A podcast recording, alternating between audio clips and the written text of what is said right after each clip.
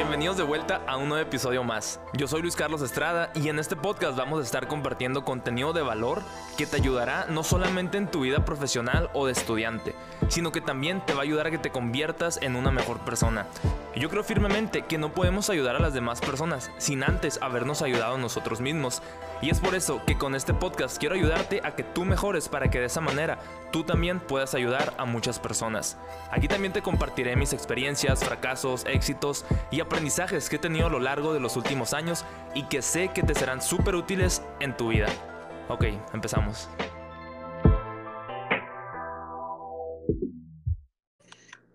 Hola Samantha, ¿cómo estás? Hola, ¿bien tú? Bien, bien, también. Bienvenida al podcast. Muchas gracias. ¿Cómo ha ido tu día? Todo bien. Estoy preocupada porque ahora comenzó a llover, pero espero que no pase nada. Va a sonar de fondo la, la lluvia. sí. Bueno, pues les presento a la gente que nos está escuchando a Samantha García Bernal. Ahorita tú estás de Country Brand Manager con Pfizer, ¿verdad? Correcto. Creo que Pfizer es una compañía que todos conocen. si no la conocían, ahora con la pandemia pues ya va a ser mucho más eh, conocida.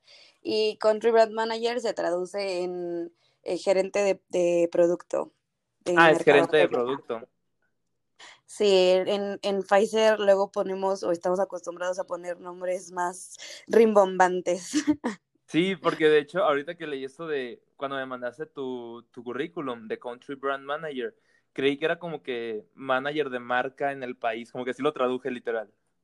Pues eh, eh, en realidad sí, porque soy gerente de marca para, para México, entonces la verdad es que fue bastante asertiva tu, tu traducción y, y, en muchas otras empresas, ya sea de, de farma o de consumo, ese puesto está como eh, alineado a las gerencias de producto o portafolio. Ah, ok, ok. Ahorita que mencionamos esto de marcas, porque pues mi papá también trabaja en Pfizer y a veces de que cuando me menciona ciertas cosas de los medicamentos pues que recibe o pues las muestras y todo eso, me acuerdo que antes mencionaba mucho acerca de marcas, porque yo antes, o sea, cuando estaba más chiquito, pues mi papá lleva en Pfizer como 15 años o no sé, pero pues cuando mencionaba como de, cuando mencionaba el marcas, yo me confundía mucho porque yo creía que Pfizer era una marca, pero Pfizer pues es la compañía y las marcas son las, o sea, corrígeme si estoy mal, creo que a lo mejor voy a estar mal, los nombres de los medicamentos, por ejemplo, Lipitor o Tigasil o Tafil, ¿esas son marcas o es el nombre de la medicina? Es algo con lo que siempre me he confundido. Esas, estás, estás en lo correcto. Pfizer es la empresa y Pfizer tiene distintas marcas.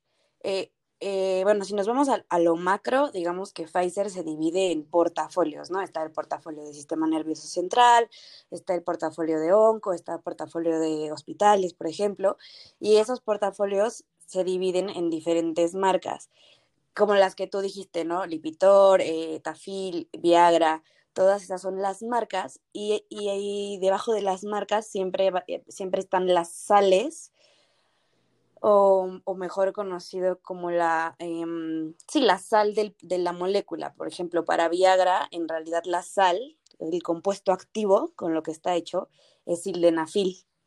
Ok. Entonces, estás, estás en lo correcto. Ya lo entendía eso, sí, porque me acuerdo que, por ejemplo, mi pan, no sé si todavía lo trae ese medicamento, pero me acuerdo que hace rato traía uno que se llama Tigasil, y me acuerdo que abajito, abajito de la medicina, o sea, abajito de Tigasil decía Tigeciclina. Ándale, ajá. Sí, correcto. Esa es la sal, es el compuesto activo con lo que está hecho Tigacil, que es la marca.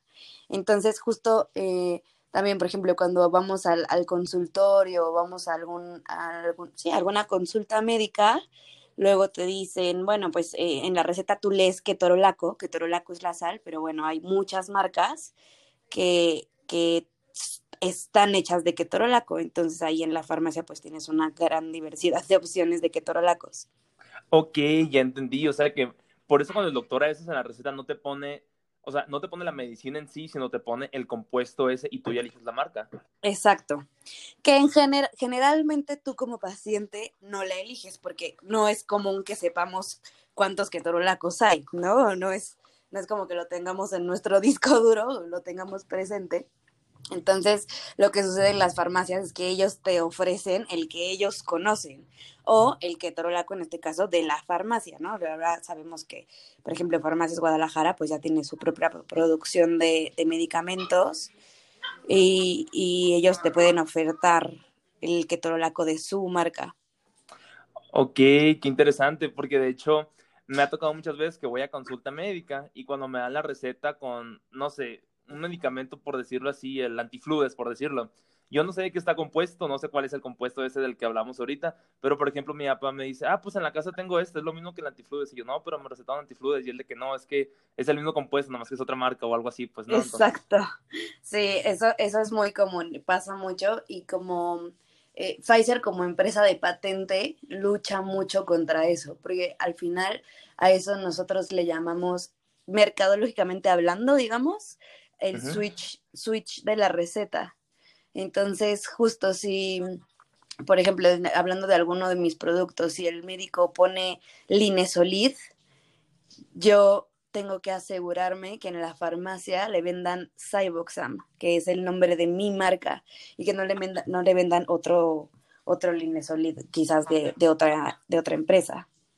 O incluso a veces las farmacias mismas tienen su propia línea línea de medicamentos y pues a lo mejor no son de la misma calidad, o sea, porque pues son copias al final de cuentas, ¿no?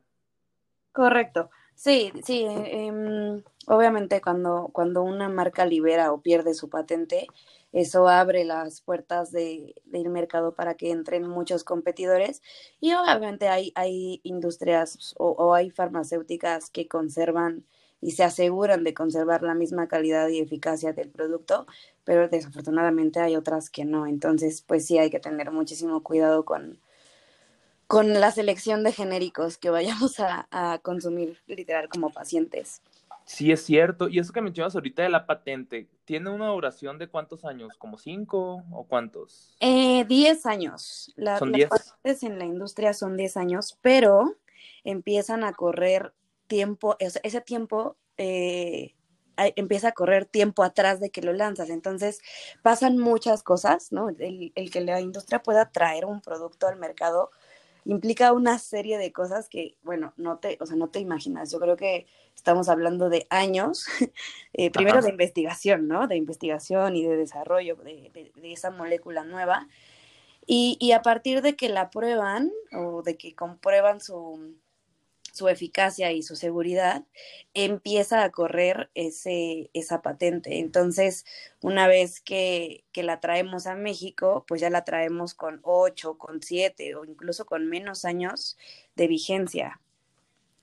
¿Y qué pasa, por ejemplo, si otra compañía quiere lanzar un medicamento con los mismos compuestos?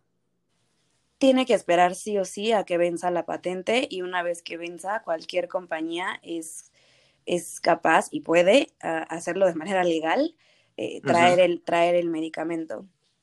¿Todos los compuestos de cada medicamento son públicos? Cuando se libera la patente, sí. Ok, ok. Entonces, por ejemplo, no sé, si ahorita Pfizer saca un nuevo medicamento y lo patentan, ponle que ya pasaron los 10 años, por ejemplo, Novartis o AstraZeneca o alguna otra compañía farmacéutica, lo, pueden, lo pueden copiar. Correcto, correcto. Y normalmente, por ejemplo, Novartis, em, eh, eh, las, las, empresas que tú mencionas son empresas que tienen o que manejan regularmente patentes. En el caso de Novartis, y que también trabajé ahí un, un rato, Novartis tiene su propia empresa de genéricos que se llama Sandoz.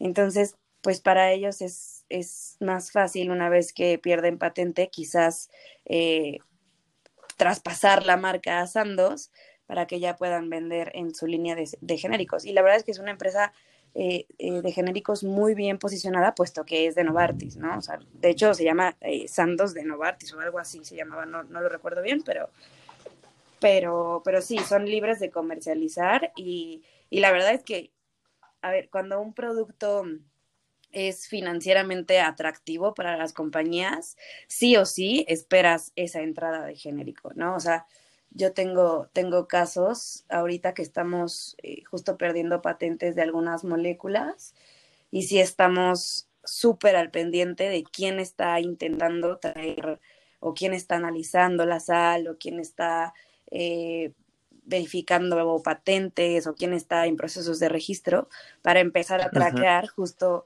justo esa entrada de genéricos. Ok, ¿y esto pasa por la ley antimonopolio o por qué? Uy, eso sí lo desconozco. ¿eh? Yo creo que eso es un tema eh, regulatorio, me imagino, que tiene que ver mucho con, con Cofepris y también con, con el INPI, me imagino que también estamos hablando de una marca pero ese, ese proceso sí no, no lo desconozco, te mentiría. Sí, ok. Es que hace ratito mencionabas algo de que las patentes duran cierto tiempo para que después puedan entrar los competidores. Por eso se me vino a la mente lo de la ley antimonopolio, porque dije, ah, pues en ese entonces, pues los consumidores van a tener más opciones, se combate la ley antimonopolio porque pues hay más opciones con diferentes precios. No sé, como que por eso lo asocié, o sea, yo tampoco sé la verdad. Sin duda, sin duda eso, el que, el que entre en los genéricos es sin duda un, un tema de acceso para los pacientes, ¿no? Porque una vez que entra el, el genérico, nosotros obviamente como, como farmacéutica de patentes, pues inminentemente hay que bajar el para ser más competitivos y quizás quizás eh, si esa molécula tiene acceso en gobierno, pues todavía se tira más el precio. Entonces, una vez que, que entra un, un genérico uh, ya al mercado, incluso las elecciones se caen 20, 30%, o sea, el mercado se te cae en valores. En unidades seguramente va a crecer. ¿Cuál es Pfizer? A nivel, híjole, es que eh, depende mucho en qué parámetro, pero sí te puedo decir que Pfizer es, es de las empresas número uno en México y, y número eh, en el top ten de, a nivel mundial. Sí, la verdad sí. O sea, sí hay que tener un porcentaje bastante alto en el market share, yo creo. ¿no? Sí, sí, sí. Obviamente. ¿Cómo se dice market share en español? Eh, market share, tu participación de mercado. Ándale, la participación de mercado, es cierto. Ahorita que mencionabas eso de, de Cofepris, porque eso de participación de mercado también lo había escuchado en Shark Tank, porque soy bien fan de Shark oh, Tank. sí, es muy bueno. Me encanta. Y mencionaban, mencionaban mucho, mencionan mucho en todo lo relacionado a la salud de Cofepris, pero la verdad nunca he investigado qué es Cofepris. ¿De qué se encargan ellos? Cofepris, eh, em, digo, meramente para para alguien como yo que estoy en marketing, de las cosas que tengo que ver con ellos es, por ejemplo, los registros de los productos. Eh, ellos se encargan de autorizarlos y eh, hay un proceso igual de tiempo. Entonces, eh, pues al menos de mi cancha yo tengo que estar completamente segura de que mi registro está vigente, entonces voy con, con los chicos de regulatorio a monitorearlo. ¿No? Cofepris, por otro lado, también se encarga de regular la publicidad, así como en consumo existe la Profeco. Eh, para nosotros, para la industria, eh, tenemos Cofepris. Entonces, Cofepris lo que hace es cerciorarse de que la publicidad que estamos haciéndole llegar a los médicos sea información eh, certera, completamente sustentada por artículos científicos y que venga muy, muy alineada a nuestra em, información para prescribir, que la información para prescribir de un producto es literal lo que conocemos como IPP. No sé qué tan familiarizados pudiéramos estar con este término, pero es eh, la radiografía de, de, la sal, ¿no? Eh, cómo se toma, cuál es eh, la, la las indicaciones, un poco de farmacocinética, farmacodinámica, términos médicos, pero es literalmente la radiografía de, mi producto. Entonces, Cofepris se encarga de, validar que, esa publicidad que yo estoy mandando em, esté correcta y de hecho me dan un sello. O sea, literalmente yo mando mis publicidades a Cofepris, me otorgan un sello, un numerito, y ese numerito yo sí o sí lo tengo que poner en mis materiales promocionales. Eh, si no, estaríamos como cayendo en un tema ahí de, de compliance y de, de no estar haciendo las cosas bien como, como lo dicta el proceso. Esas son básicamente las cosas que, que yo tengo que tocar base con Cofepris. Órale, qué interesante. ¿Cuánto lenguaje técnico en tan poquitos, sí, minutos? Sí, la verdad es súper burocrático. O sea, e, es literal, si yo te contara como cada paso del proceso, pensarías que, que, que estamos en la época de las cavernas porque es pues yo creo que como la mayoría de las instituciones de gobierno, por desgracia, como que no, no evolucionan en, tecnología, entonces literal mandamos el material impreso, ellos se tardan como 15 días en revisarlo e internamente un mes o mes y medio me regresan el material literalmente sellado o, antes teníamos que mandar las referencias em, impresas, ahora ya nos dejan mandarlo en CDs. Hoy en, día, qué, obsoletos están, ¿verdad? Sí, por ejemplo, la laptop de la empresa no tiene quemador de CDs, eso ya no existe. Me acuerdo perfecto que hace como, como dos años entró un becario nuevo y le dije que le pedí de favor, ¿no? Que me quemara un CD para someter un material a Cofepris. Y literalmente se me quedó viendo con una cara, ¿es en serio que tengo que quemar un CD? O sea, yo creo que en su mente se imaginó él con un encendedor quemando un CD. O sea, de verdad yo vi su cara de pánico y no, pues ya le tuve que explicar, ya tuvimos que comprar un, un quemador externo para que pudiera quemar un CD con, con todas las referencias. Porque, a ver, eh, los materiales promocionales que nosotros manejamos, literalmente los flyers, los flyers o las ayudas visuales o todo lo, que estamos haciendo ahora por vía digital, todo eso, eh, hay sus excepciones, pero en general, yo te puedo decir que el 90% de mis materiales se van a Cofepris porque estamos eh, manejando información científica y porque estás hablando de, un producto que va relacionado con un tema de salud. Entonces, tiene que ir súper, súper sustentado. Y hay, y hay referencias, literalmente como en la escuela, que, te enseñan a referenciar libros cuando hacemos, cuando hacemos alguna investigacióncita y de tarea.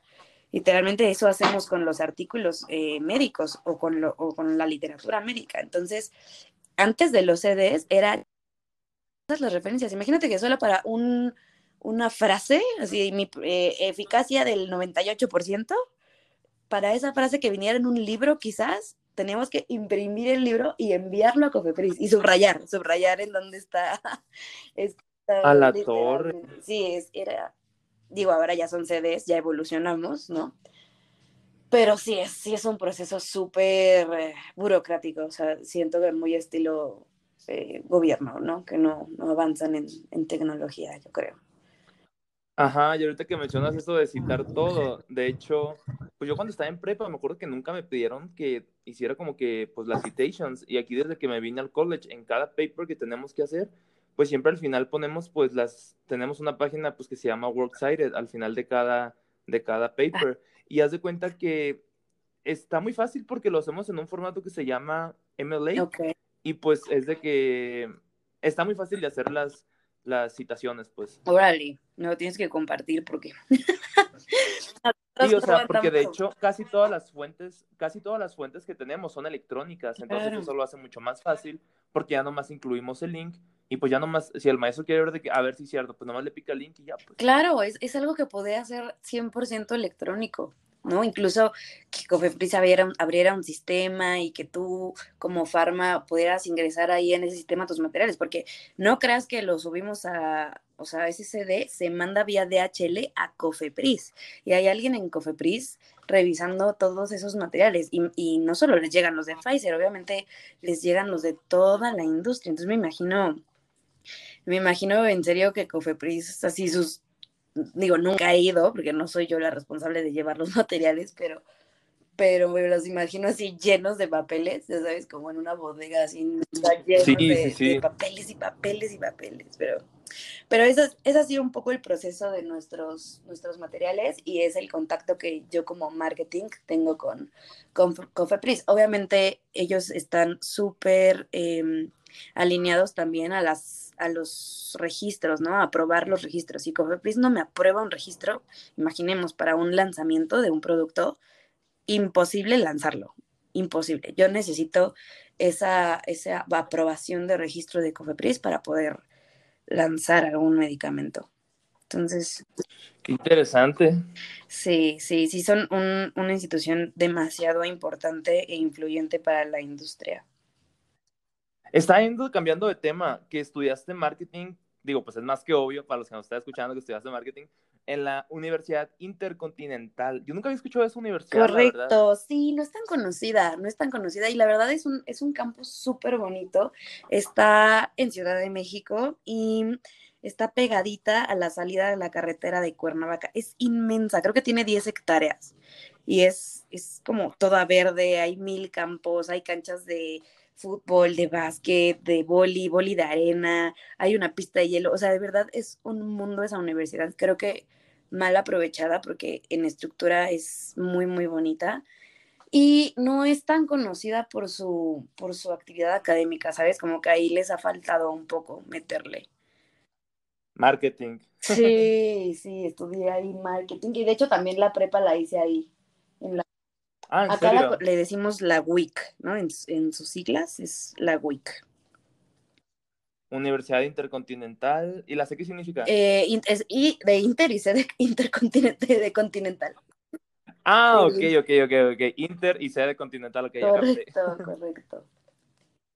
Y después de la... ¿Cómo, ¿Cómo fue que pudiste meterte a la empresa de Pfizer? O sea, me gustaría que me comentaras un poquito así como cómo, cómo fuiste creciendo y cómo llegaste pues a tener el puesto que tienes. Claro, yo, eh, bueno, entro a estudiar marketing en, en la WIC y pasando dos años de carrera como que me entra la cosquillita así de ya tengo que empezar a trabajar, ¿no? Y también entre que presión familiar y entre que pues ya eh, yo, yo empezaba a estudiar en las tardes y tenía las mañanas libres, eh, empiezo a buscar trabajo y eh, yo me enfoco mucho en buscar trabajo en, en, en la zona sur, porque yo vivía por allá, ¿no?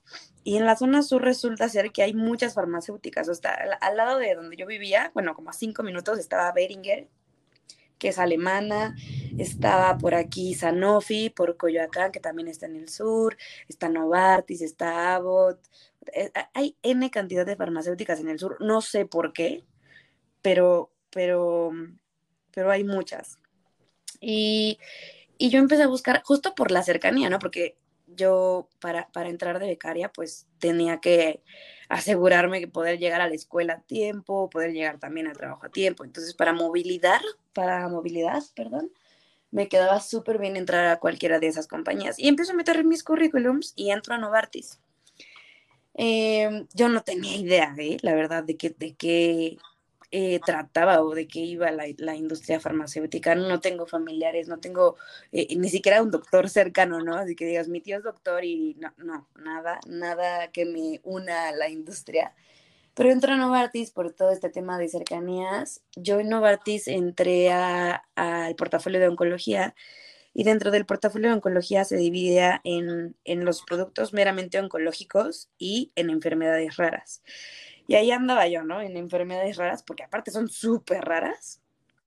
Entonces yo llego y me dicen, sale, vas a llevar acromegalia y Cushing. Y yo, ¿qué es esto? O sea, a mí me empiezan a hablar de medicamentos, de enfermedades. Me dijeron, vas a trabajar con un doctor que es mi gerente médico. Eh, o sea, de, de, de, mil cosas que obviamente pues yo no tenía ni idea.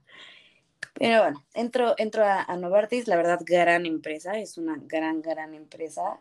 Eh, ahí estuve dos años, muy, muy contenta y aprendiendo mucho, mucho de, de, toda la industria y de los procesos, eventos, relación con médicos. Tenía una fuerza de ventas muy chiquita. Eh, si no mal recuerdo, eran uh -huh. como 10, 10 personas máximo para toda la República, porque era una enfermedad, al, ser enfermedad rara, pues estaba como muy segmentado, ¿no? Yo tenía que ver endocrinólogos especializados en, en, en, en hipófisis o ya, neuroendocrinólogos, ya me acordé. O sea, y neuroendocrinólogos a nivel nacional creo que había 50, entonces yo con 10 representantes la armábamos y todo bien. Y ahí estuve, te digo, dos años, la verdad me enamoro de la industria, o sea, no, no, me, no sé por qué, pero de verdad me gustó muchísimo, o sea, yo, aparte en, en el Inter, eh, muchas de mis, por ejemplo, mi mejor amiga entró a Novartis también, otra de mis amigas de la prepa entró a Abbott, como que los llené de emoción por la industria y empezaron a Ajá. entrar a la industria y al final nadie, nadie sigue ahí, solo yo. Eh, fui la única que, que, les gustó. Es que siento que o lo amas o lo odias. O sea, porque obviamente la, la industria farmacéutica no tiene lo fashion del consumo. Yo no, no, he estado en una empresa del consumo, de consumo, pero pues son cosas que te enseñan en la escuela, ¿sabes? O sea, de, de, tú, tú ves y cuando estudias marketing, eh, está el caso Coca-Cola o caso Pampers o te empiezas a ver casos de negocio, pues pues, de cosas de que consumes, ¿no? De refrescos, de bebidas, de, de alcohol, de, o sea, de cosas que, que, que estás completamente relacionada. Y nunca, o al menos yo no recuerdo nunca haber tenido un caso de negocios de, no sé, de Tigasil, por ejemplo, ¿no? Que es súper, es un producto hospitalario súper especializado, ¿no? Un antibiótico. Entonces, yo creo que, que, que, pasa con la industria que o la llegas a amar, que, que, fue lo que me pasó a mí, o la, o la odias porque justo no tiene ese, ese factor fashion de hacer eventos masivos, de la publicidad masiva, de comerciales, de espectaculares, de radio, de TV. O sea, la verdad es que la industria eh, farmacéutica, pues no podemos hacer eso. O sea, yo no puedo poner un comercial, un espectacular de Tigasil porque pues mi paciente ni siquiera se entera que le ponen Tigasil, está en terapia intensiva, no lo sabe. Es cierto, o sea, no es como que no es como que la gente se emociona y dice, ah, voy a comprar ese producto porque pues... Exacto, exacto. Entonces, pues aquí es más un factor eh, paciente, o sea, un factor de todo lo que haces. Al final del día, yo sé que yo no voy a la casa del paciente y le digo, oye, ponte esto y te vas a curar. No, eso no pasa.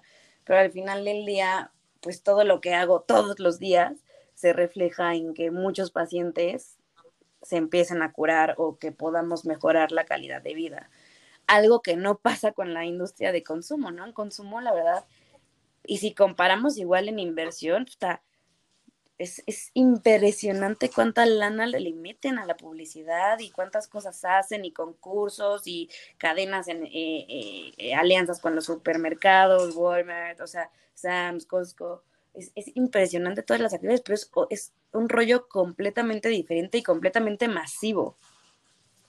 Entonces, creo que pasa eso. O sea, yo creo que para empezar, no, en la escuela no te enseñan que existe la industria farmacéutica, no la vives, solo vives la, la, industria del consumo. Y una vez que entras a la industria farmacéutica, te puede pasar eso, ¿no? O la odias o de plano la amas porque pues tiene también su lado, pues su lado científico, su lado estadístico, su lado numérico, eh, a mí, por ejemplo, el tener contacto con médicos me encanta. Quizás tiene que ver, yo, yo antes de estudiar mercado, de, mercadotecnia o de decidirme a estudiar mercadotecnia, estaba como entre medicina, entre ingeniería industrial o, marketing. Y creo que en donde estoy ahorita es una combinación perfecta de las tres cosas que quería. Entonces, yo creo que es una combinación de, de, varias, de varias cosas, ¿no? Pero bueno, entonces yo de Novartis, me desvié muchísimo. De Novartis, em, yo en Novartis trabajaba con una agencia, hace cuenta que eh, eh, tenía agencia de publicidad, así como las empresas de consumo tienen sus agencias de publicidad, las farmacéuticas también, pero son agencias de publicidad pues muy especializadas porque no, no, o sea, necesitan tener médicos adentro, necesitan tener editores médicos adentro para que las publicidades que tú, eh, que a la luz, ¿no? Con los médicos, pues estén súper, súper bien hechas y validadas tanto por ellos como por mí, ¿no? Por mí y por mi equipo de medical también.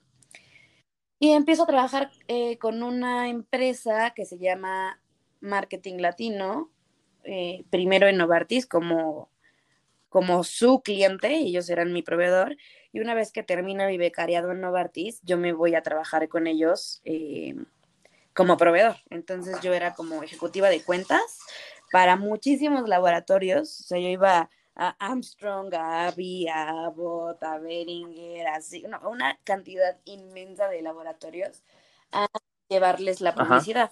Entonces yo tenía mucho contacto con los gerentes de producto, con los medical managers, empecé a, conocer un buen de áreas terapéuticas, empecé a conocer un buen de productos y en mi cabeza siempre estuvo como de, esto me encanta, tengo que regresar a la industria. O sea, porque también, pues Marketing Latino era una empresa chiquita, ¿no? O sea, yo de venir de, de Novartis, que es así, tras, transnacional, este, me voy a Marketing Latino, que es una empresa chiquita, éramos, no sé, como 20, 20 empleados máximo.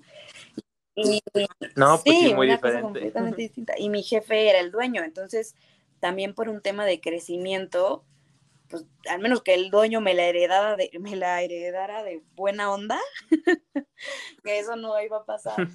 eh, yo podía crecer. Entonces, eh, mi objetivo era, pues sí, estar ahí en marketing latino, conocer un poco el otro lado de la moneda, ¿no? Como proveedor.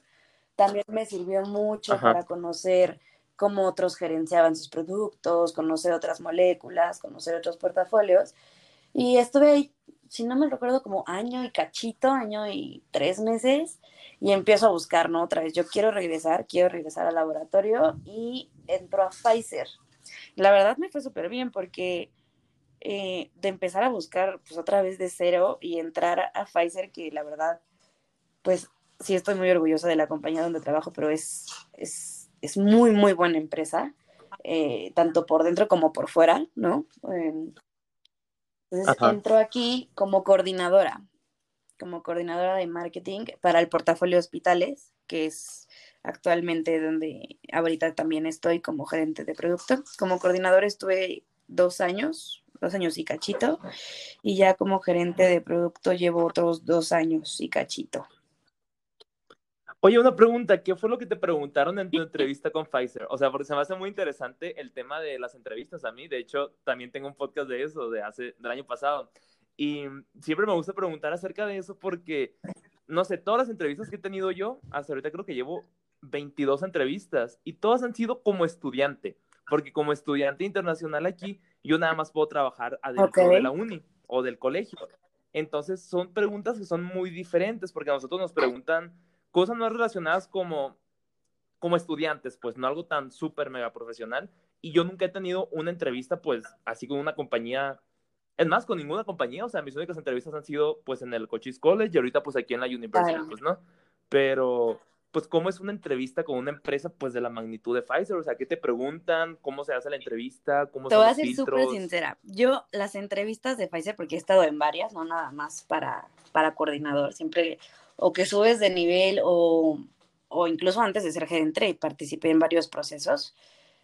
Eh, han sido las más complicadas. O sea, la verdad es que el, proceso de selección de Pfizer es para mí, para mí, para mí, mi pensar, mi, mi sentimiento es súper rudo. Por ejemplo, para Pfizer, para, para entrar a la coordinación, yo me acuerdo que tuve una entrevista con RH, ¿no? Fui a la oficina, ahí sí fue como más básico, ¿no? De eh, tus preguntas típicas de, de, de, entrevistas, ¿no? De por qué Pfizer, RH, RH Recursos Humanos porque sí. Pfizer, qué te interesa de la industria, por qué estudiaste marketing, cuéntame qué hiciste en tu becariado de Novartis, o sea, como muy eh, light, ¿no? Yo dije, bueno, esto estuvo bien, todo bien. La segunda entrevista fue un panel, porque así le llaman, fue un panel en donde te juntan sí. a varios, varias personas, ya sea de, de, la unidad donde vas a trabajar o luego invitan a gente externa, o sea, de cuenta, si este es para hospitales, el gerente de hospitales le dice al gerente de onco, oye, vente, vente a mi panel para que me ayudes o para que me des tu opinión, porque voy a entrevistar para coordinador. Entonces, como que eh, además de estar la gente que va a estar trabajando directamente contigo, hay gente externa. Entonces, yo me acuerdo, no me acuerdo exactamente cuánta gente había en ese panel, pero yo así se me hacía un mundo de gente. Normalmente una entrevista es como un uno a uno, ¿no? O sea, está el gerente de producto y estás tú y pues tienes una conversación uno a uno. No, esto es, esto es, tú estás parada en medio y todos, no sé, pon tú que eran, no sé, siete o cinco personas, no sé, eh, bombardeándote de preguntas, ¿no? Y preguntas pues obviamente ya más... Eh, pues más alineadas al negocio, porque tú ahorita me preguntaste qué es market share. Ahí me preguntaron cómo sacas un market share. Y yo así, a la ¿qué torre. Es, eh, ¿Cómo sacas un crecimiento eh, de una marca? Eh, si tú tuvieras un portafolio de nueve marcas, ¿cómo, ¿cómo sería tu priorización? Platícame un poco de cómo priorizarías las marcas. O, este, o de, de casos de, de, éxito que haya tenido, por ejemplo, cuando era becaria o cuando era ejecutiva de cuenta, ¿no? Cuéntame qué hiciste, qué fue lo que pasó, eh, qué fue lo que tú hiciste y cuál fue el resultado. Muchos, muchos casos, ¿no? De situaciones, ¿no? De una situación en donde tu jefe no haya estado de acuerdo, o platícame de una situación en donde eh, hayas generado una estrategia de cero, o platícame de una situación donde hayas generado una estrategia y no haya funcionado. O sea, eran preguntas como ya más de, híjole, yo me acuerdo que de verdad me sentía flanco de siete personas. Sí, fue bastante. Luego también me, me acuerdo de una persona, un gerente de producto, invitado, e, era invitado. Y me acuerdo perfecto de dónde, de cardio, lo tengo grabado. Este, de repente me dice, a ver, ¿te gusta el marketing? Y yo sí. Eso quiere decir que te gusta vender. Y yo sí. Arranca una hoja de papel de su cuaderno y me la, me la da y me dice, véndeme esta hoja de papel. Y yo, ¿qué es esto? No, yo ya me quería morir, me quería morir. Esa, entrevista de verdad fue muy difícil para mí. Y pasando a esa entrevista... Ay, no. ¿Y cómo le vendiste fracasé, la hoja? Súper fracasé. O sea, eh, me fui por un tema... Eh, em, le dije eh, algo así como de, esta hoja tiene información de la competencia. o sea, un tema súper anti-compliance, así lo que nadie debe hacer en la industria, nunca. Me fui por ahí. De hecho, saliendo de esa entrevista, yo dije, obvio no me van a llamar, obvio no me van a llamar y no me van a llamar por esa pregunta y por esa respuesta. Eh, sí, nada, me fue muy mal ahí. O sea, de verdad yo me sentía acorralada, esa pregunta me mató. Obviamente, como supe que mi respuesta estaba mal, o sea, no debía haber contestado. ¿Cómo, cómo voy a comprar una, una hoja que tenga información de la competencia? Eso es corrupción, ¿no? para una empresa, para una empresa farmacéutica, eso es como lo peor que existe en la vida. No, no, no, yo de ahí salí, pero mal. Y me llamaron. Y te llamaron al final del día. Sí, quién sabe. Quizás la, la, parte anterior estuvo bien y el gerente que lo hizo, lo, o sea, sí se vio muy rudo. Yo creo que hasta le dijeron como de, oye, ¿te pasaste? Porque sí me super agarró, ¿no? Y sí, sí, Y, es que a partir de ahí, en una entrevista, yo creo que una vez que, que te pone, de por sí entras nerviosa, ¿no? Nerviosa, nerviosa entras pero así temblando. Y, y, cuando ya sabes que, contestas, que contestaste algo que no iba, o, o, que de ahí te pueden acorralar, puta, yo creo que ya, o sea, se te cae. Yo me imagino que, que Sam era alguien antes de esa pregunta y fui alguien después de esa pregunta. O sea, como que ya no me sentía nada cómoda, me empecé a poner nerviosa, o sea, ya contestaba de que monosílabos, o sea, no, yo creo que Sí, claro. Te baja la seguridad, pues en Sí, o sea, como que yo en mi mente dije, aquí, hasta aquí llegué, ¿no? Ya acabemos con esto, ya para qué seguimos.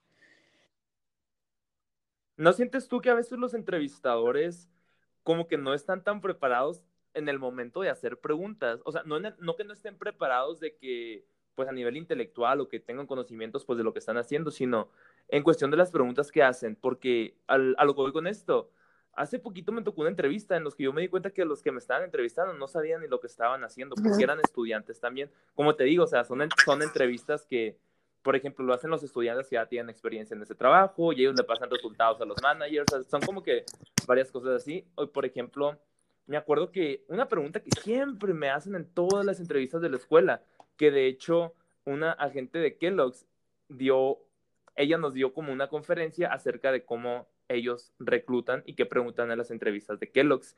Y me acuerdo que ella decía, cuando te hagan la pregunta, describe yourself, es porque los entrevistadores no saben ni lo que están haciendo. No sé qué tanto aplica esa pregunta, la verdad, porque, o sea, por ejemplo, a mí siempre me la hacen y una cosa que yo acabo de, tipo, innovar con esa respuesta es de que, ok, me voy a describir a nivel personal y a nivel, pues, como estudiante profesional, porque, pues, si te, o sea, si yo te digo ahorita, descríbete a ti misma en, no sé, un minuto, pues tú te vas a quedar, pues soy muchas cosas, o sea, ¿en qué, en qué sentido quieres que me describa, no? Sí, yo creo que definitivamente cuando alguien va a una entrevista tiene que ir preparado, independientemente de, de quién te va, quién te va, con quién te vayas a topar, ¿no? Tienes que ir preparado. Yo la verdad, a partir de esa, de ese como mal trago, porque obviamente yo después de, de, de esa entrevista, obviamente seguí buscando trabajo, o sea, para mí era obvio que no me iba a quedar y seguí buscando trabajo y dije, no, o sea, hay que preparar. Si, si, si como, como persona que está buscando trabajo, de repente, literal, sabemos lo que nos van a preguntar, ¿no? En las entrevistas, o sea, pueden ser las preguntas básicas, puede ser esa que tú mencionas, tus fortalezas, tus debilidades, o sea, sí o sí, la verdad es que todavía eso no ha cambiado mucho. Eh, tienes que ir preparado, tienes que literalmente hacer tu speech, armarlo en inglés, en español, pensar en todas las posibles preguntas que te puedan hacer y, armar tus respuestas para que no te, no te agarren en curva como a mí. Digo, yo nunca me esperé que me fueran a preguntar o que me fueran a poner a vender una hoja de papel. Digo, fue un tema. sí, una hoja en blanco. Sí, literal, le arrancó de su libreta. Pero sí creo que si me hubiera... Le hubieras dicho, ¿para qué, para qué le hubieras dicho, ¿para qué me quisieras comprar esta hoja si tienes otras Esa, 99 Exacto, hubiera, y no, yo salí de esa entrevista pensando en mil opciones, no, le hubiera dicho que, que era una hoja reciclada, que tenía el 50% de descuento, que si me compraba ocho ahorita le podía dar dos más, o sea, hay muchísimas, o sea, sobre todo en un ambiente comercial, porque me imagino que a eso para allá iba, ¿no? ¿Cómo, cómo le vendes a alguien algo?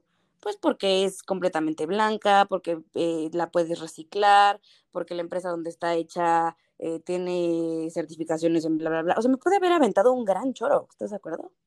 Un gran, gran choro, pero no, no se me ocurrió nada, nada.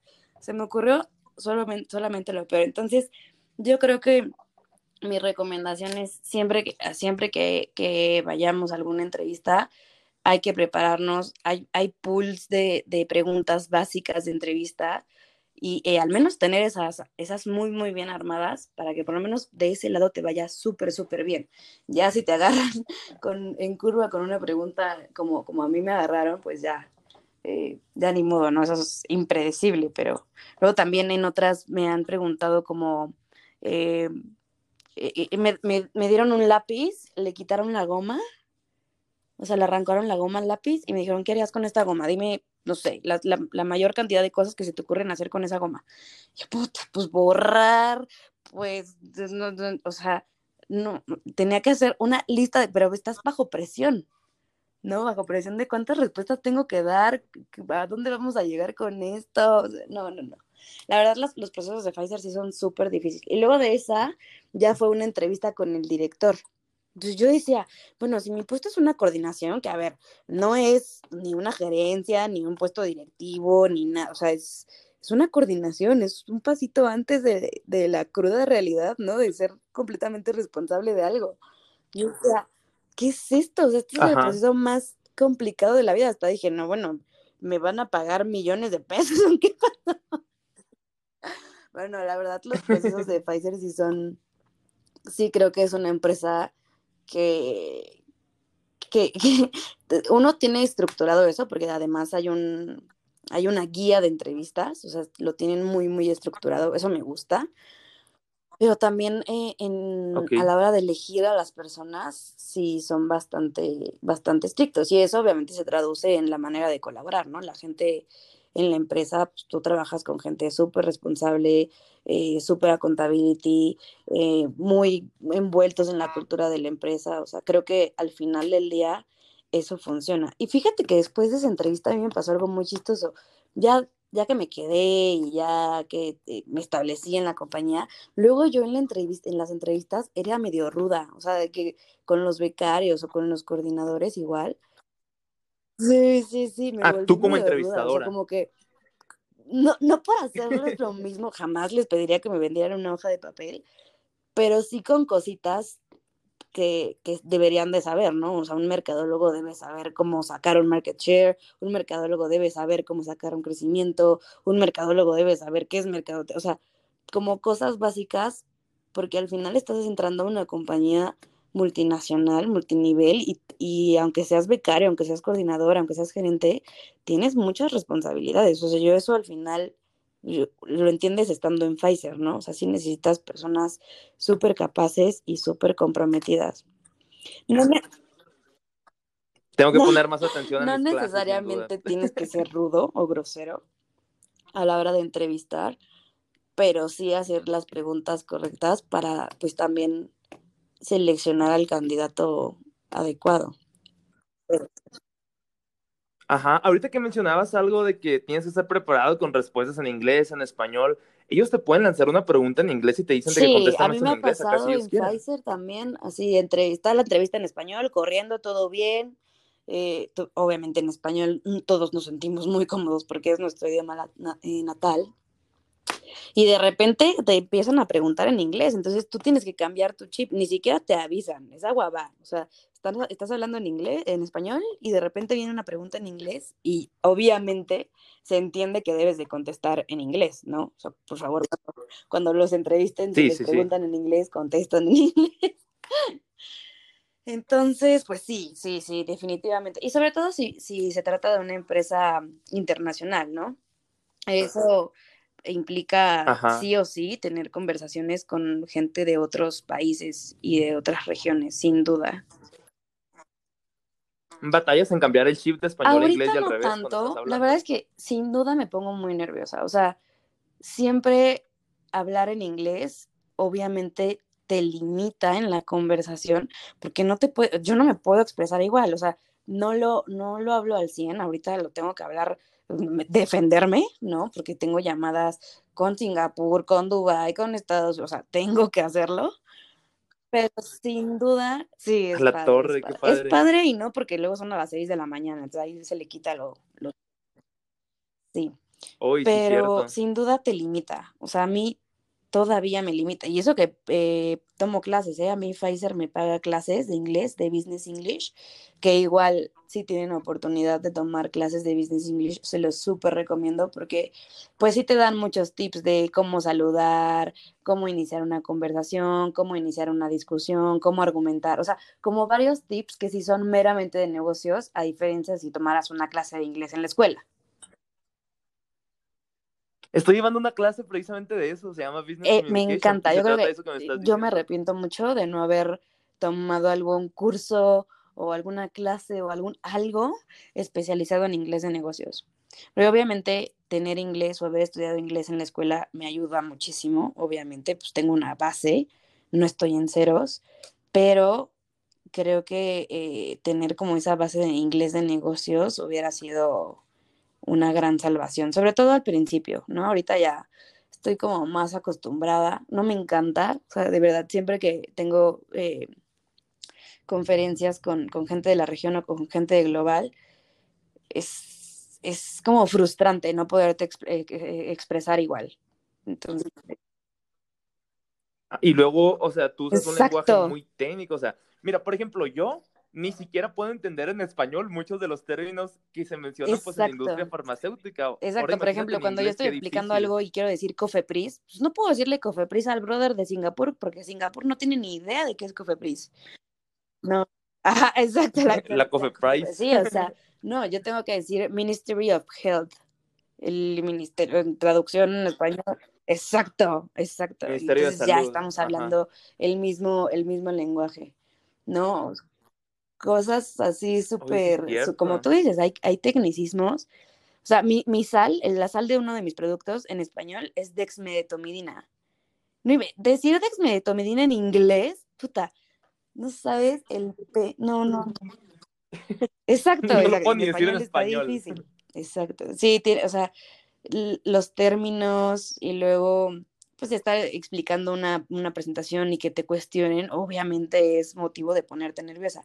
Obviamente, si eso lo mitigas desde la escuela, ¿no? como tú lo estás haciendo de estudiar, em, de enfocarte en un inglés de negocios, obviamente eh, puedes mitigarlo y, en, un, en, un, momento dado que tengas una posición en donde tengas que tener contacto con gente de otros lados, pues te va a ayudar muchísimo. Yo, yo conozco coordinadores o conozco becarios que hablan perfecto inglés. O sea, ellos podrían tener una conversación perfecta con, con cualquier global o con, que, con cualquier regional. Le, le, van a echar un choro de acá del demonio, ¿no? Porque no van a saber de qué, qué están hablando, pero, pero podrían mantener una conversación perfecta y eso te ayuda muchísimo, muchísimo. Ok. Qué interesante. ¿Y en Pfizer te, te obligan a saber, bueno, no creo que te obliguen a saber inglés, la verdad, en todos los puestos, pero hay puestos en los que si quieres ser seleccionado te demandan sí, un, sí, sí. Por ejemplo, en mi puesto, yo te puedo decir, tengo una llamada mínimo con gente en el extranjero, mínimo. A veces una a la semana, a la semana. Una a la semana o al día. Y a veces dos, ¿no? A veces tres. Eh, pero mínimo, mínimo tengo una llamada y es una llamada para mi producto, o sea, el global y el regional se sientan conmigo en un uno a uno, no creas que es una conferencia de esos que hay 80 personas y nadie la... No, es una llamada de tres en donde es un estatus de cómo va mi producto, qué estoy haciendo, qué está pasando con la competencia, precios, estatus de gobierno, eh, estatus de, o sea, es literalmente mi producto. Entonces, pues sí tengo que, que estar súper defendible, ¿no? En ese, en ese tema. En mi puesto, sí o sí, eh, es, es, necesario el inglés, porque sí implica tener muchísimo contacto. Por ejemplo, en un puesto de coordinador, que era mi puesto anterior, ahí no necesariamente, pero si quieres crecer, sí o sí, debes de hablar inglés. Entonces, no necesariamente para ser coordinador necesitas hablar inglés, pero si tú de coordinador quieres saltar de puesto, lo vas a necesitar. Entonces, en el Inter, pues aplicarte. Mismo caso para un becario o para un analista. Quizás a la hora de contratación no es necesario porque no vas a tener tanto contacto, pero, o sea, si quieres crecer en la compañía, sí o sí, necesitas hablar inglés. Y se ha vuelto demasiado importante el idioma últimamente. O sea, yo me acuerdo cuando, desde que estaba chiquito, pues mis papás siempre que Luis, métete a clases de inglés, métete a clases de inglés. Y yo no, porque como yo jugaba béisbol desde toda la vida, pues era como que en las tardes, sacrificar el béisbol por ir a una clase de inglés, pues no, gracias, ¿no? Y pues obviamente que sí me arrepiento un chorro porque pues, o no que me arrepienten, porque pues probablemente en su momento me hubiera dado mucho coraje pues, claro. faltar a mis entrenamientos o a mis juegos de béis, pero lo que sí es que pues cuando me vine para acá y el hecho de no saber inglés, estar tomando clases en inglés y frustrarme por no entender nada y estarle preguntando a todo el mundo de que, hey, ¿qué dijeron? Hey, ¿qué tenemos de tarea? Pues sí es como que... Y aparte, pues se te pueden cerrar muchas puertas, o sea, nomás por no saber inglés. De hecho, subí una frase hace como, no, subí una foto la semana, hace como tres días, fue esta semana de hecho, y puse como que en el caption de la foto de que a veces está en nosotros mismos, no me acuerdo ni qué puse, como que podemos dejar de cumplir sueños por simplemente no tener dinero, por no tener contactos o por no tener orientación de personas, pues no. Y yo me pongo a pensar, o sea, si ahorita no sé, los que nos están escuchando, si están en carrera o si están en prepa, es como que, hey, métete a aprender inglés y todavía no lo sabes bien porque eso te puede abrir muchas puertas, probablemente en tu área. O, por ejemplo, en un caso específico, una de las razones por las que me corrieron del equipo de béisbol, o sea, y a esto iba pues con el mensaje de la foto, bueno, era un video, era que yo perdí la oportunidad de estar en el equipo del, de béisbol porque yo no entendía absolutamente nada de lo que estaba pasando pero pues yo sabía jugar béisbol, entonces yo nada más imitaba lo que los demás hacían, porque es como que, ok, ya el coach está dando las instrucciones, súmale que hablaba súper rápido, y al final el coach dijo, pues yo quiero gente aquí que sepa hablar inglés bien, que se sepa comunicar, y pues obviamente si no sabía nada de inglés, pues era mi primer semestre, incluso cuando ya tenía un año en mi segundo intento, pues yo perdí la oportunidad de jugar béisbol, muy probablemente porque no sabía comunicarme en inglés y porque no entendía nada, y es como que estaba en mí haber aprendido inglés antes, y por por no haberlo hecho en su momento, a lo mejor no tuve la orientación adecuada, o a lo mejor mis papás me hubieran obligado, pero probablemente yo tampoco hubiera querido y pues a la mala, pues nada. Y, y sí, o sea, a eso voy, que es muy importante. O sea, nosotros somos responsables de nuestro éxito y de nuestro fracaso, pues. Y yo, por ejemplo, tomo ese ejemplo, o sea, se me, está, se me vino mucho a la mente que si yo hubiera sabido inglés en ese momento, a lo mejor hubiera tenido más chances de hacer lo que más me gustaba. Digo, a lo mejor la historia hubiera sido completamente diferente de, del colegio o de las clases, lo que sea pero el hecho es que la oportunidad se perdió. Sí, creo que no, lo, no, lo, pudiste haber dicho mejor. Eh, se te cierran puertas, eso sin duda. Y sí, es algo que de chiquito como que te da flojera, ¿no? Al final es aprender otro idioma, qué flojera, ahorita ni lo ocupas, ni lo practicas, ni nada, pero definitivamente son de las cosas que si lo haces a tiempo, uno, te va a costar menos trabajo y dos, te va a, hacer brillar o sobresalir de otros candidatos. Porque si en mi posición hubiera alguien o, en el pool de candidatos hubiera alguien que no habla inglés contra alguien que habla inglés, contratan al que habla inglés. O sea, sin, sin duda alguna es súper, súper importante. Y, y, quizás no necesariamente tengas que estudiarlo, ¿no? De, de, ir a la escuela y aprender inglés. Váyanse un año a Estados Unidos. Váyanse a, a vivir, a estudiar allá un año eh, o a otro país en donde hablen, eh, hablen inglés o, otro idioma, quizás, si, siempre, les interesa una, una empresa alemana, eh, váyanse a Alemania a estudiar y un añito allá con una beca, en practicas el idioma y hablas porque hablas, o sea, es otra manera de, de, hacer las cosas. Y yo, la verdad, sí me arrepiento mucho de no haber hecho eso, o sea, a mí me hubiera ayudado muchísimo. Te digo que ahora estoy, dime. Que ahora estoy tomando clases. No, tú dime, perdón. Porque si no tomo clases, pues siento que de, entrada practico, ¿no? Todos los lunes y miércoles practico en la mañana, en mi clase, sí, ya. Y, y, pues justo me dan estos tips de, de, negocios que en la escuela pues no, uno no, no aprende. Y es que la competencia, o sea, yo me estoy dando cuenta que está muy fuerte, o sea, es demasiada, o sea, creo que la mayoría de las personas, pues todos tenemos hambre de crecer, de ser los mejores o cosas así. Digo, si están escuchando el podcast, probablemente es por eso, porque pues de eso se trata. Y, y o sea, este semestre que apliqué para muchos trabajos, me acuerdo que yo le contaba mucho a mi mejor amiga, que le dije, oye, voy invicto en las entrevistas de trabajo, le dije, porque siempre me agarraban, pues así. Pero pues obviamente la competencia era de que, no sé, a lo mejor competía con tres o cuatro personas, pues no. Y luego, cuando me vine a la uni, en mi primera oportunidad, pues agarré un trabajo, pasé los dos filtros. Y ya pues en la segunda también, y le dije, sigo invicto. Y después mandé como otras ocho solicitudes y pues sí me batearon como de tres, cuatro trabajos y es como que obviamente pues si entre más aplico para trabajo pues es más probable que me vayan a batear, pues, ¿no?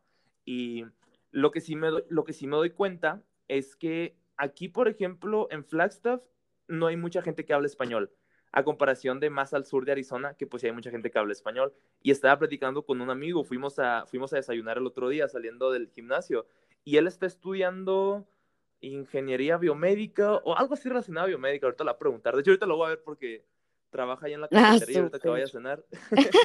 Saludos al René. Y él me estaba diciendo, él es ciudadano, o sea, él es mexicano, pero él es ciudadano americano. Y él me dijo, yo estoy haciendo mi major en esa cosa de biomédica y aparte está haciendo otro major en español. Y es de que, güey, tú hablas español perfecto, le digo. Y, es, y él me dice, sí, me dijo, pero por ser ciudadano, o sea, se toma como que mi primer idioma es el inglés. Y si quiero, o sea, yo no puedo llegar a decir que hablo español perfectamente, incluso mejor que inglés, si no tengo un título. Y Dios como que a la torre, o sea, él tiene que estudiar español y le digo, no, pues qué fácil, pues vas a pasar todas sus clases así, pues, ¿no? Y le digo, pues a mí sí me creen si les digo que soy bilingüe, le digo, sí, me dijo, pero tú eres estudiante internacional. Y es como que, bueno, finalmente tuvo un punto a favor, porque generalmente los estudiantes internacionales tenemos todos los puntos en contra en cuestión de becas, trabajos fuera del campus, o sea, es muy limitado.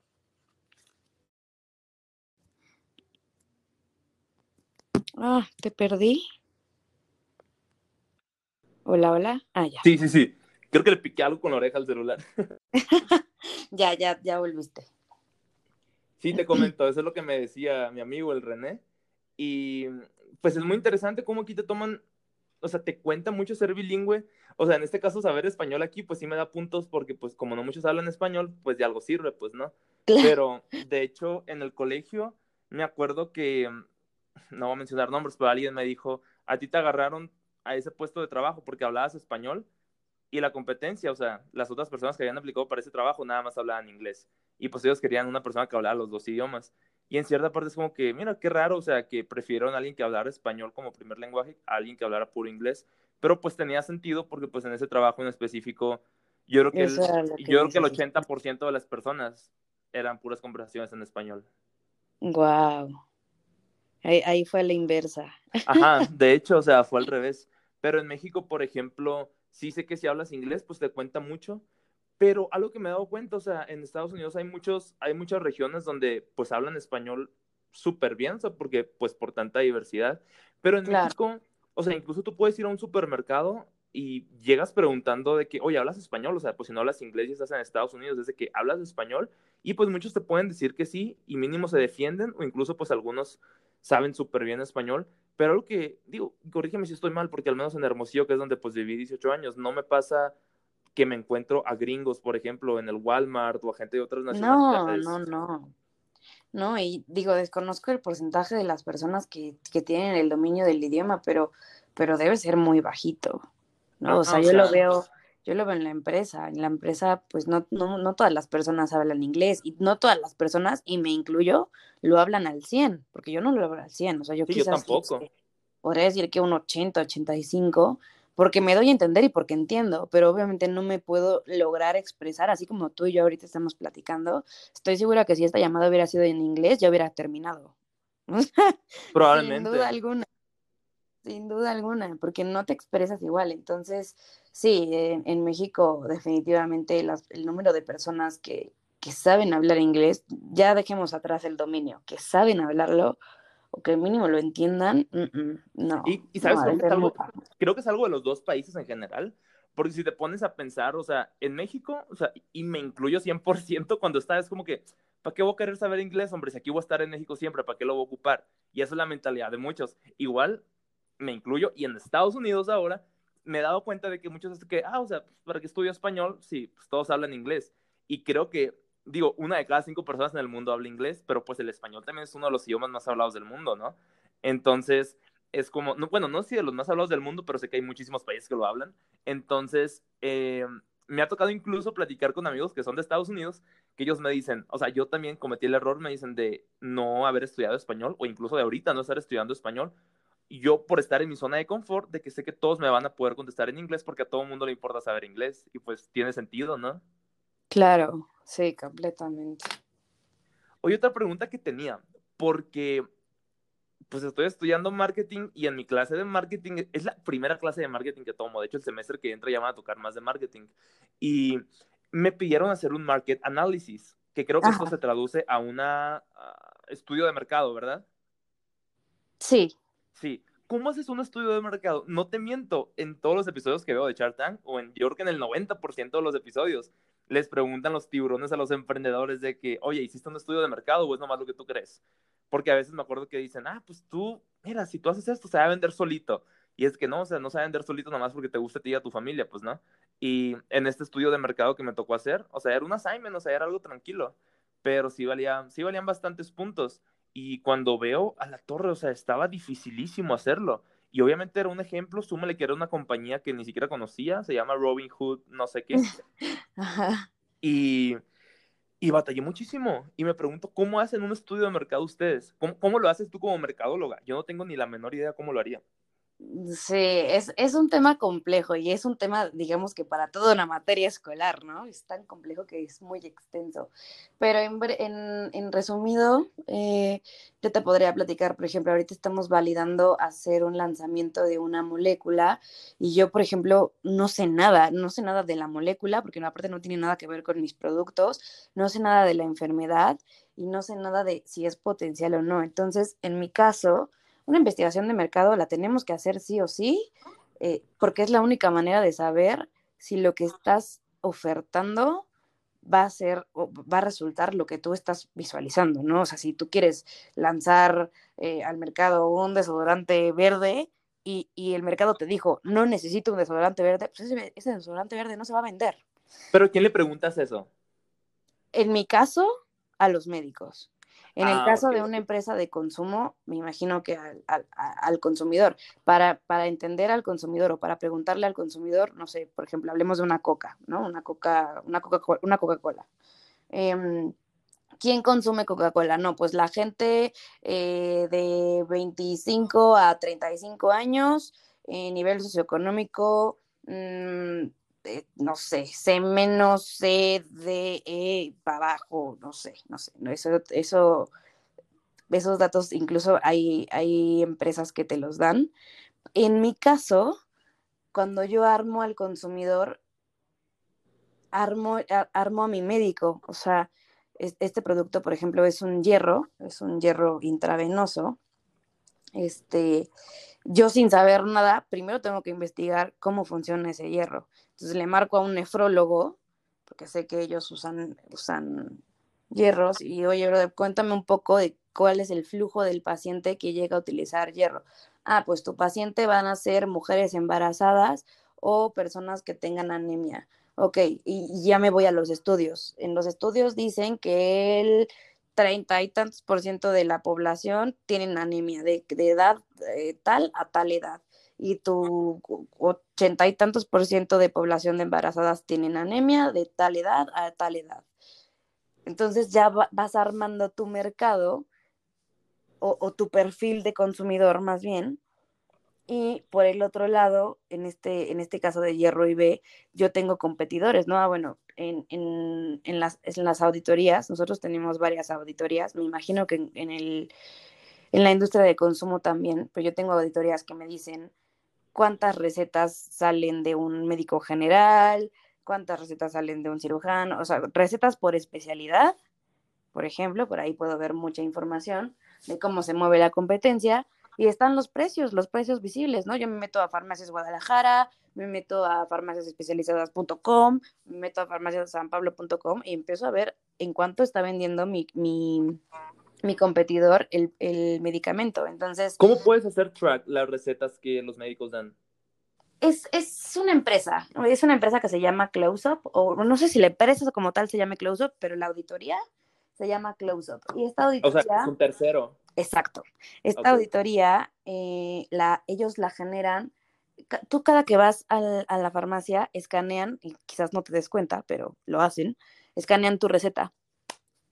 Y ese scan lo manda, lo ponen en un Excelito ahí muy bonito y se lo venden a las empresas farmacéuticas, porque es una manera muy fácil de traquear quién te recetó, qué especialidad y qué te recetó. O sea, es una manera de vender data, pues también. Claro, sí, todo, es un negocio, sí. Es una... La torre, qué interesante. Sí, y también está esa misma data por... Hay, hay, otra empresa que divide a toda la República Mexicana, le llaman BRICS, haz de cuenta como códigos postales, pero ellos le llaman BRICS. Y también eh, reportan las ventas de los productos por cada BRIC. Entonces tú también tienes manera de ver eh, por estado quién, quién compra más o si compran de la competencia. Entonces, pues sí, tienes que armar, para, para, hacer una investigación de mercado, primero tienes que saber a quién le vas a vender, una vez que definas a tu consumidor, eh, definir las partes externas, ¿no? Competencia, eh, quizás el lugar en donde vayas a estar, eh, no sé, otros factores externos.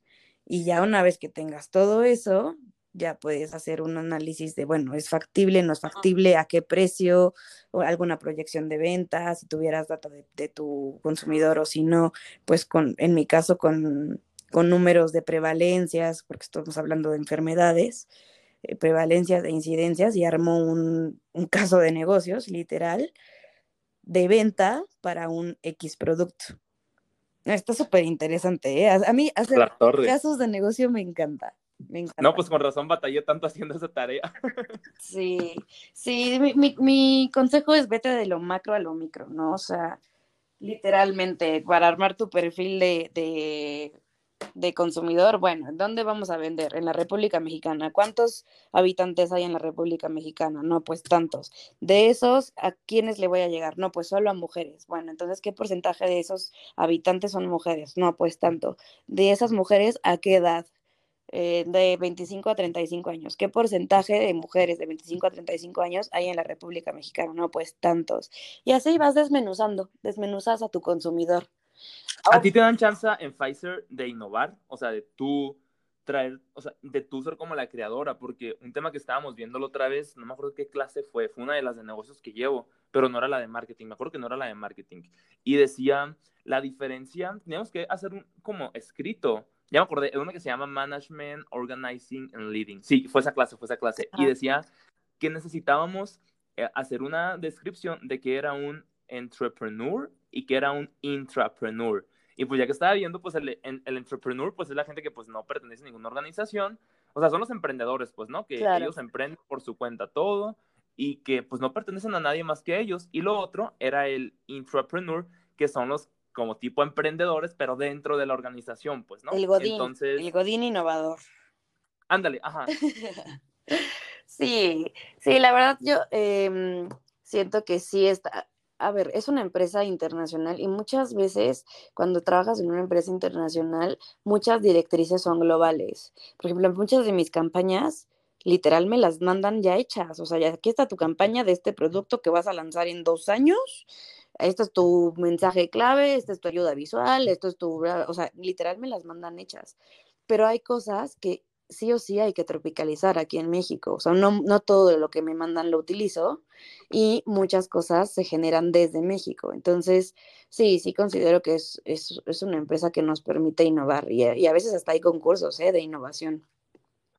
Es que eso se me hace muy padre, la verdad. O sea, yo, por ejemplo, sí estaría dispuesto estar, o sea, yo me considero, no me considero emprendedor porque pues soy estudiante, o sea, que es mi emprendimiento, pues el libro que hice, el que estoy escribiendo y el podcast, yo creo, pues, ¿no?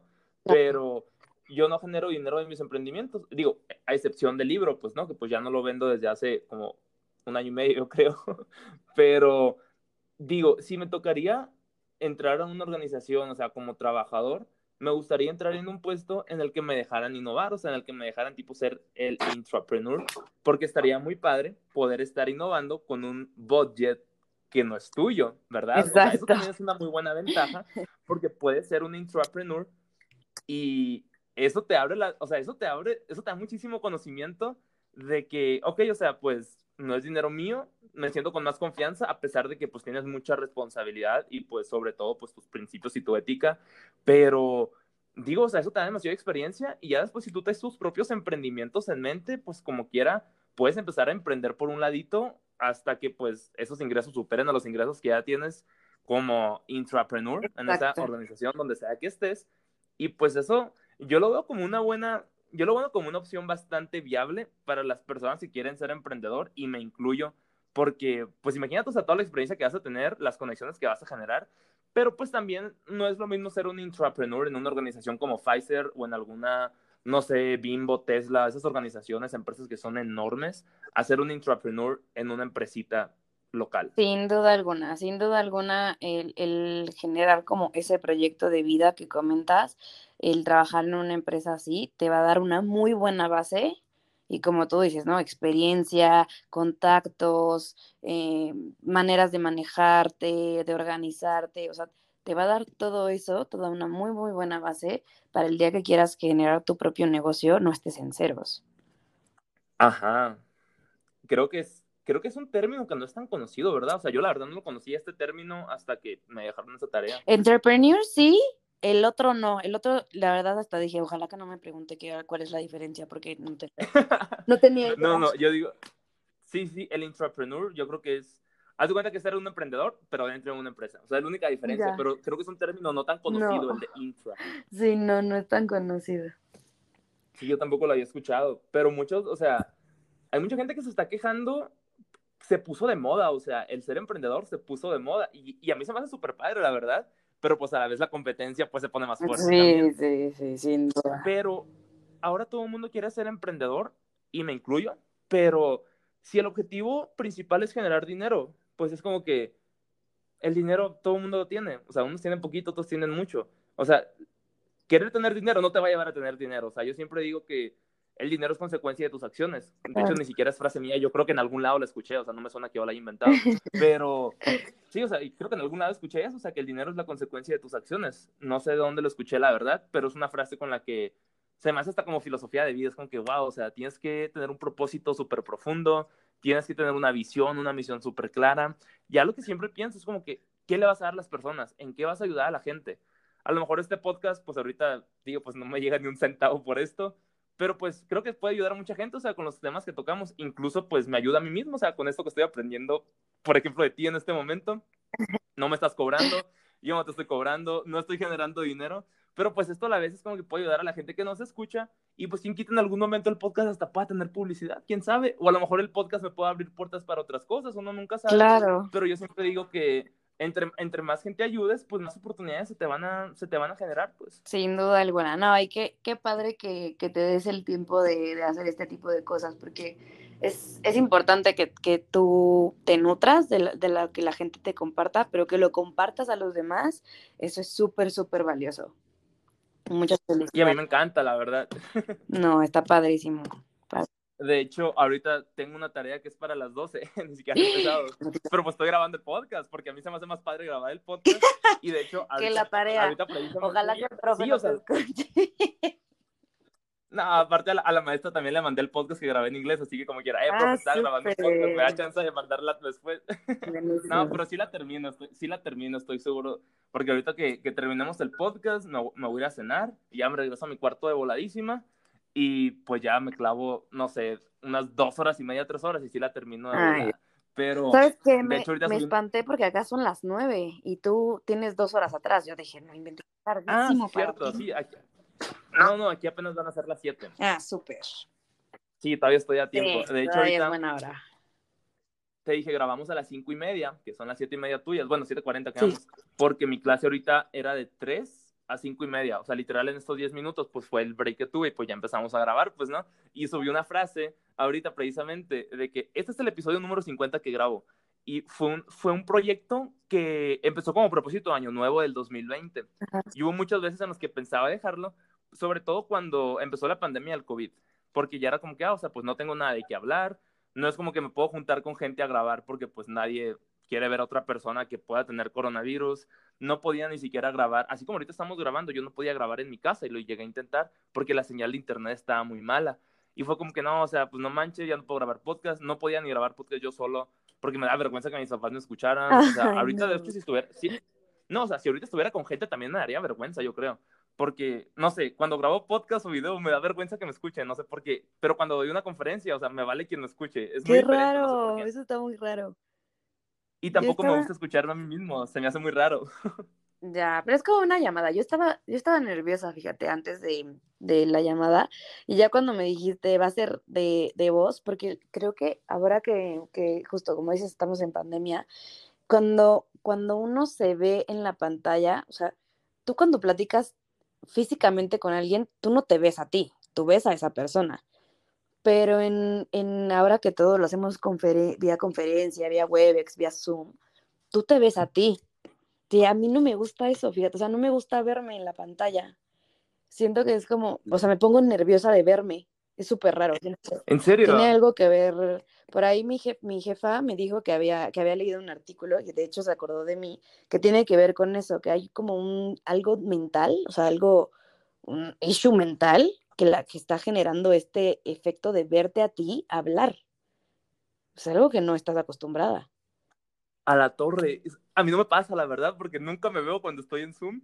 De hecho, una, no sé si es como un mini hack que agarré, o sea, como para conectar mejor con la persona con quien sea que esté hablando, es de que muchas veces, digo, si nos vemos, o sea, cuando grabo un video, por ejemplo, si lo grabo con la cámara vertical, me puedo ver a los ojos y no se nota tanto, o puedo ver a la cámara y pues se ve mejor, pero cuando grabas horizontal, o sea, si te estás viendo a ti, se ve horrible en la cámara, o sea, tienes que ver a la cámara, sí, ah, y en Zoom por ejemplo, es muy difícil a veces conectar, porque si tú estás viendo, por ejemplo, la persona que te sale a la derecha y estás buscando a la derecha, a lo mejor toda la persona le sales a la izquierda, ¿verdad?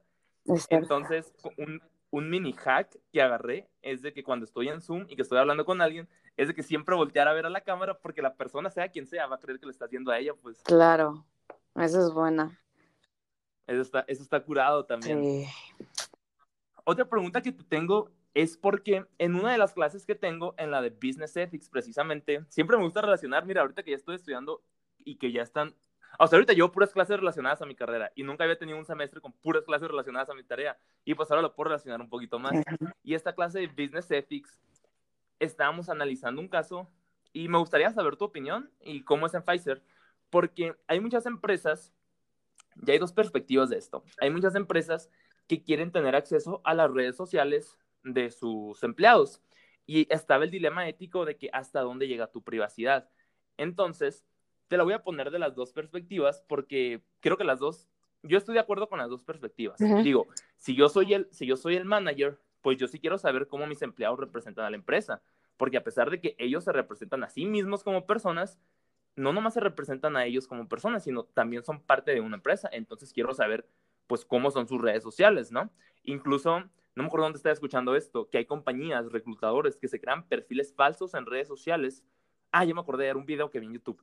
Y, se, y ellos hacen pasar por personas muy atractivas, ya sean mujeres o sean hombres, y pues agregan a estas personas, son, ellos son más propensos a aceptar a estas personas, y, o sea, se crean perfiles como si sí fueran reales, las aceptan, y pues ya tienen acceso en caso de que tengan perfiles privados y pues ya sabes de que, ok, esta persona pues nada que ver con lo que hizo en la entrevista o no me interesa tener una persona así en mi organización por cómo se proyecta él o ella en redes sociales. Y por ejemplo, si yo soy el manager, si yo soy la persona que está reclutando o el dueño de la empresa, para mí estaría súper bien, porque se me hace algo como que fomenta tu ética de trabajo y tu ética como persona.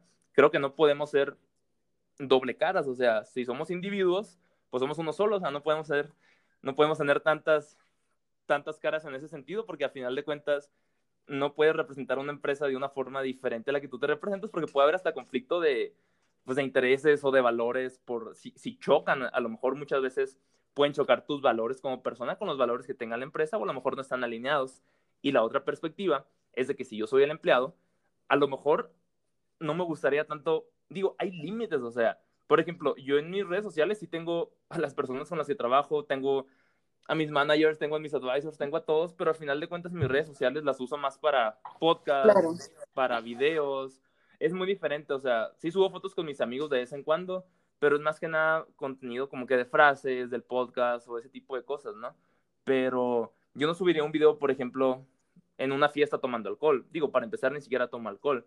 Pero sí tengo, por ejemplo, una amiga, por ejemplo, la otra vez subió una foto de que estaba en una fiesta, salían las fotos del, de los botes de cerveza y es como que, hey, no subas esas cosas, le digo, o sea, tú solita te estás afectando, le digo, no, mi hijo, pero así soy yo, y yo, es que no es que así eres, o sea, es como que imagínate que la persona incorrecta, que puede ser la persona correcta para ti, vea eso, pues, ¿no?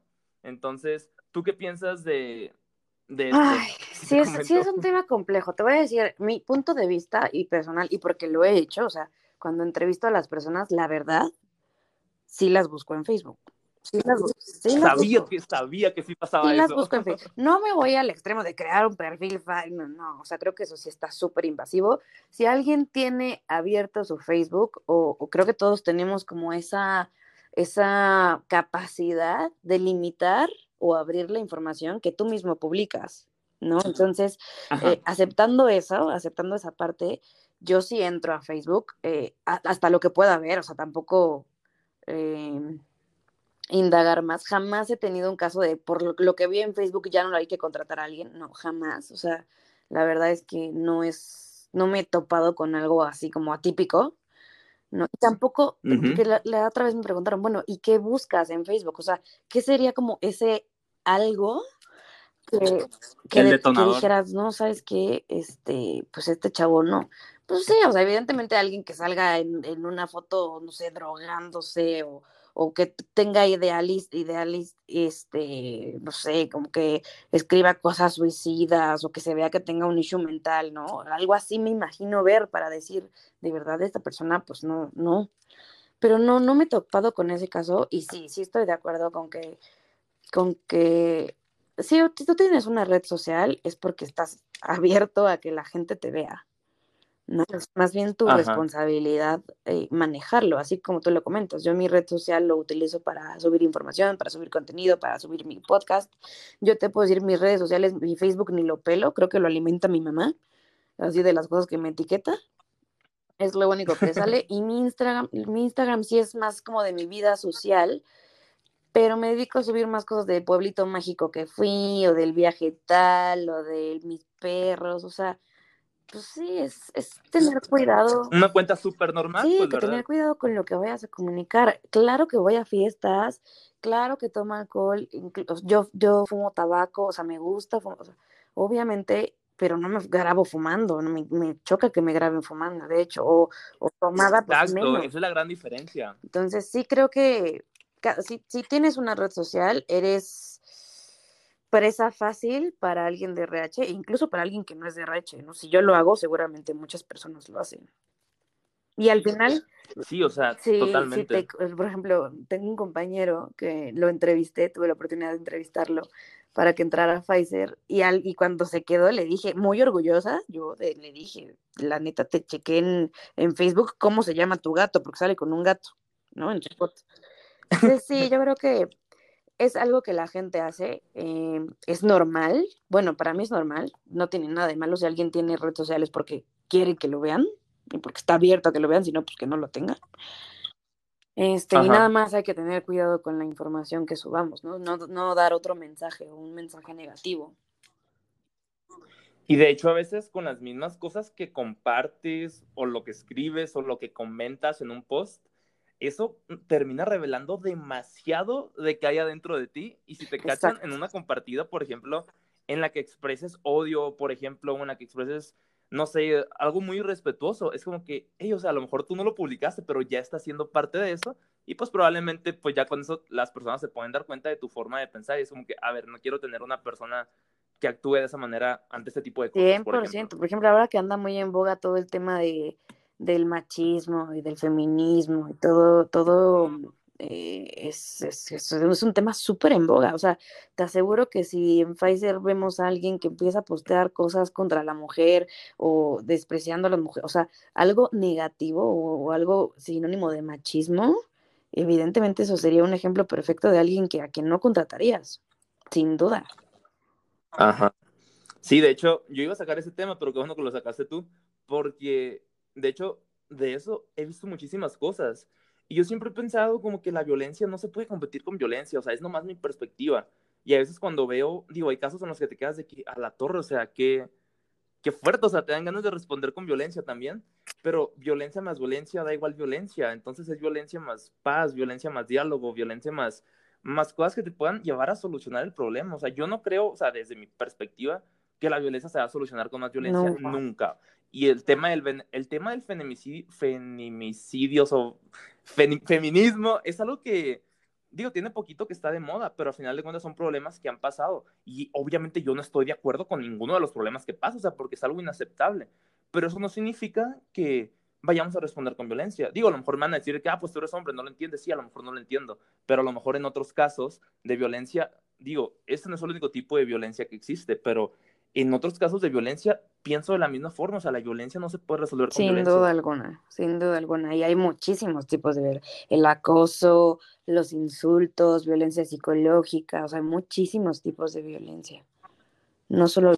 Pues... De hecho, sí, sí, de hecho, creo que esto, yo soy, yo era muy, muy, muy admirador, soy todavía del Papa Juan Pablo II, porque yo cuando estaba en secundaria, creo que estaba en segundo de secundaria. E, era cuando recién mi hermana acababa de fallecer. Me acuerdo que vi esa película. Fue antes de graduarme de secundaria, estaba en tercero de secundaria ya.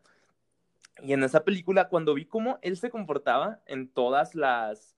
Digo, porque a él le tocó estar cuando estaban todo lo de los nazis, todos esos regímenes que estaban fuertísimos, y cómo a él nunca le hicieron nada por el hecho de resolver todos esos problemas. Digo, lo de los nazis fue algo más grande que los que lo que está pasando ahorita con el feminismo, porque los nazis, pues no manches, o sea, mataban gente en, pues en esos campos de concentración, o sea, era algo completamente horrible. Y cómo a él le dejaban incluso abrir iglesias, abrir centros, o sea, tener a su gente congregada, incluso con toda la violencia, por la forma en la que el Papa negociaba todo eso. Y en ese momento creo que ni siquiera era Papa, o sea, ni me acuerdo ya de la película, la verdad, pero yo me quedé mucho con esa idea de que, wow, o sea, cuando estás enfrentando esos problemas de violencia, si lo haces con paz, si lo haces con diálogo, si lo haces de una forma muy objetiva, o sea, con mucha inteligencia emocional, los resultados al final pasan. Digo, si pasaron con los nazis, puede pasar en cualquier cosa, yo sí, sin duda. Sin duda alguna. Desviamos un chorro el tema ya, pero se, me hizo muy interesante. No, sé ni cómo, no sé ni cómo traer. Ah, sí, con lo de las redes sociales estábamos hablando, ¿no? Sí. Wow, no, pues ya para terminar el episodio, me gustaría que me contaras ¿Cómo es un líder en Pfizer? Porque, digo, este tema también hablamos mucho, en este podcast también hablamos mucho de liderazgo. ¿Cómo es un líder fregón así en Pfizer? ¿Qué características tiene? ¿Cómo se comporta? ¿Cómo resuelven los problemas en Pfizer? Que me imagino una compañía de esa magnitud deben haber problemas bastante grandes. ¿Cómo, cómo se comporta un líder? Pues mira, el tema de liderazgo en Pfizer eh, eh, está muy alineado a que son tus, tu guía, ¿no? O sea, por ejemplo, en mi caso, mi líder eh, la verdad es que em, me tiene mucha confianza y eso es muy, muy importante. Eh, me guía en todo momento. Si yo, tengo, si yo tuviera algún problema, si yo tuviera eh, algún tipo, o necesitara algo o que escale algo, yo sin, sin dudarlo voy y, antes le tocaba la puerta, ¿no? Pero ahora voy le mando un Webex y, y sé que me va a dar espacio, a pesar de que son personas súper, súper ocupadas. Em, son personas que además pues se encargan de mantener al equipo unido, ¿no? Que te influyen muchísimo.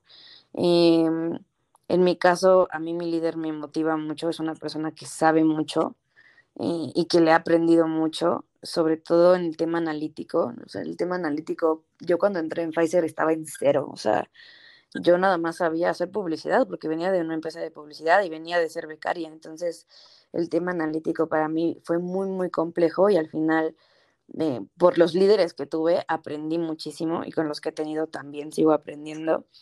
Mm, hay mucho trabajo en equipo, mucho, mucho trabajo en equipo. No sé si se deba al equipo donde estoy, no sé si tengo buena suerte, eh, porque aparte solo he estado en hospitales, pero eh, de verdad es un trabajo en equipo y todos nos ayudamos y si alguien no puede, está saltando el otro.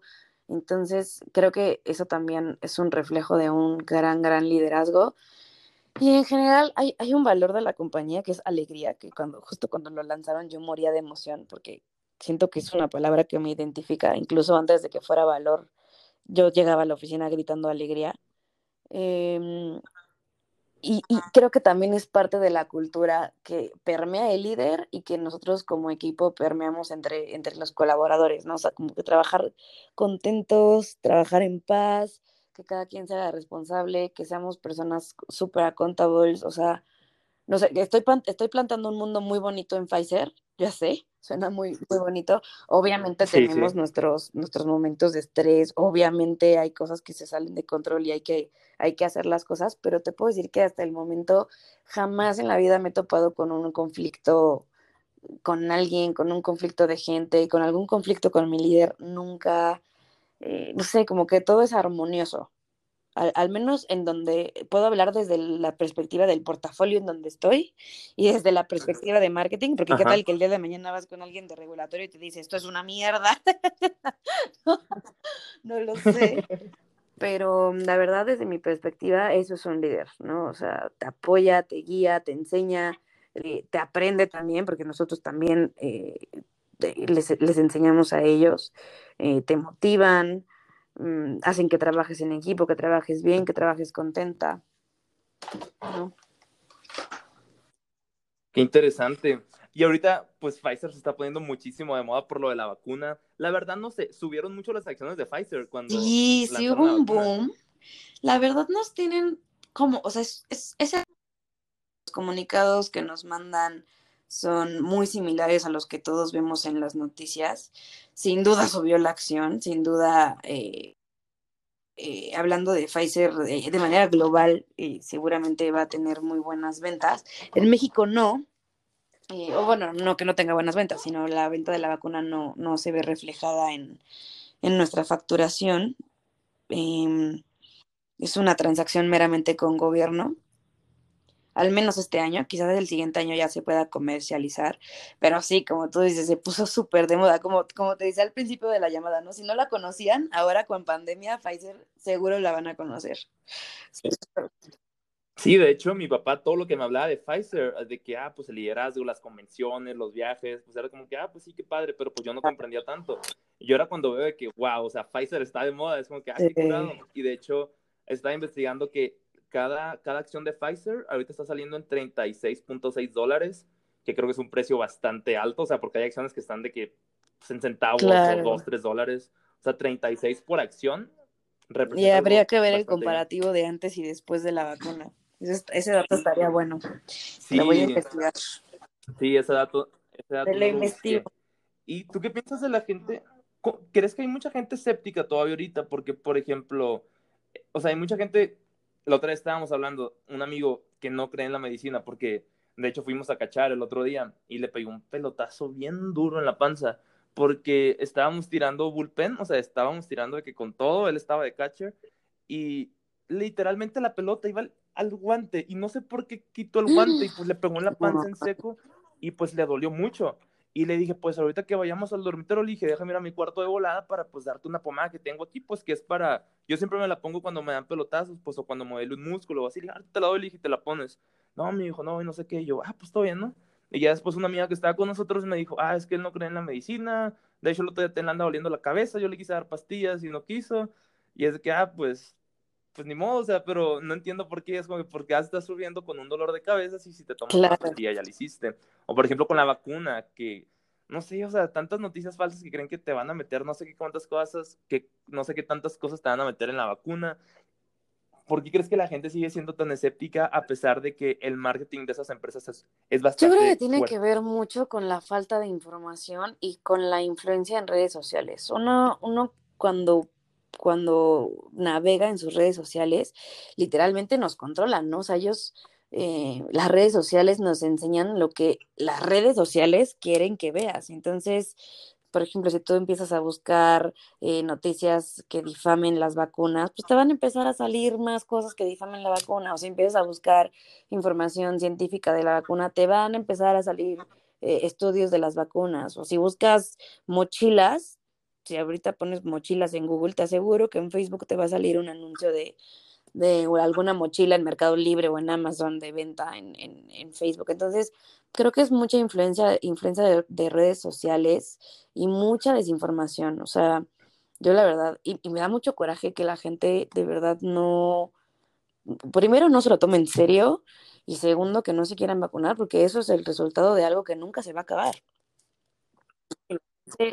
De hecho, y es como la que... La gente que, que sí creemos ¿Perdón? y que somos responsables, digamos, nos cuidamos, pues ya queremos que esto se acabe, pero mientras haya personas que no, yo antes decía que, que mejor, o sea, que eh, para mí, estaba tan enojada que para mí la gente que no, o sea, para mí era mejor que hubiera más gente que no creyera en la vacuna, porque así las vacunas iban a alcanzar o yo iba a tener acceso más rápido a la vacuna, ¿no? Entre menos gente se la ponga, pues a los que sí nos la queremos poner, pues nos va a llegar más rápido. Yo tengo, yo tengo 29 sí. años y, y, estoy para marzo 2022, o sea, nunca. hasta el siguiente año. Entonces, eh, mi mentalidad era esa, ¿no? De, ah, mejor, que mejor que haya gente que no se la quiera poner, así me llega más rápido a mí la vacuna. Pero no, en realidad es, si no nos la ponemos todos, pues es un problema que nunca se va a acabar, es una cadena infinita que nunca va a cerrar. Entonces, pues no, o sea, de entrada mi uh -huh. mentalidad no es la correcta, ¿no? O sea, no está bien decir que no importa, sí importa, sí importa que la gente no se vacune y creo que tiene que ver completamente con un tema de, de desinformación y de influencia en redes sociales, 100%, influencia, no influencia. Sí, pero al final de cuentas tú tienes que cuidar tu vida, o sea, tu perspectiva está súper bien. O sea, si a mí me dicen de que, ah, pues nadie se la quiere poner, ponte la tú. No claro, yo decía, venga, vida, venga, vamos a llegar más rápido de la vacuna. Entre menos gente se vacuna. De hecho, sí, de hecho un youtuber estaba diciendo de que mucha gente está yendo a Estados claro. Unidos pues, a ponerse la vacuna y él está en México y él es de que, ah, pues mucho mejor, porque sí. pues, en México nos va a tocar más rápido a todos y muchos se le están poniendo en otro país. Sí, ya empezó el turismo de vacuna, pero por mucho, ya mucha gente que conozco ya se fue. Y está bien, qué dicha. De hecho, un doctor... Qué dicha, o sea, está súper bien. Que tengan la oportunidad de irse y, y se vacunen, está súper, súper bien. Sí, de hecho, pero sé que la frontera todavía sigue cerrada sí. por tierra, o sea, te tendrías que ir en avión. Pero pues hay gente que tiene mucho dinero claro, y, se ve en avión. Claro, y te pone, aseguro ¿verdad? que, no sé, si mi mamá o mi papá fueran diabéticos, te aseguro que ya hubiéramos hecho un esfuerzo para irnos. Pero la verdad es que, pues también hay conciencia, ¿no? O sea, estamos bien, estamos, si te encierras no te pasa nada, si te cuidas no te pasa nada, si no te sales de viaje no te pasa nada, pues en eso estamos, ¿no? Y hasta ahorita, pues no nos ha pasado nada. Entonces, dado que no tenemos factores de riesgo, gracias a Dios, y estamos bien, pues aguantar a que llegue la vacuna.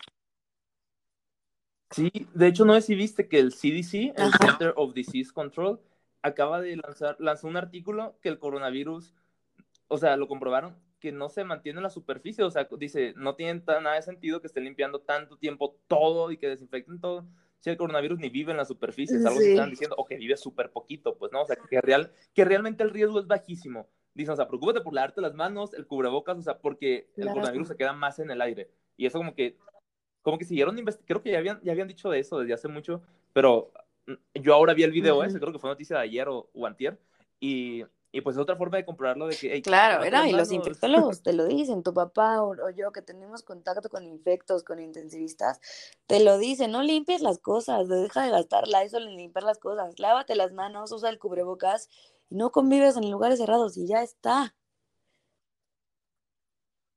Mira, pues mi papá que está escuchando esto, saludos a mi papá, la que no desinfecten todo lo del súper. Sí, a mi Charlie.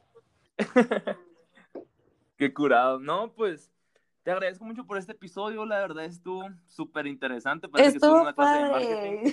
sí. Hablamos de todo, la verdad que muchas gracias por el episodio y pues a la gente que se quedó. Fue un episodio bastante sí. largo, más de hora y media. Oh, Dios mío. Sí, muchas gracias. Muchas gracias, gracias por la invitación. Sale, pues nos vemos en el próximo episodio. No se olviden de compartirlo en sus historias. Si les gustó, me pueden encontrar en, en Instagram como arroba Estrados para más contenido. y en Facebook como Luis Carlos Estrada. Y pues espero que les haya gustado mucho este episodio. Gracias por quedarse hasta el final. Abrazo, bye bye. gracias, Samantha.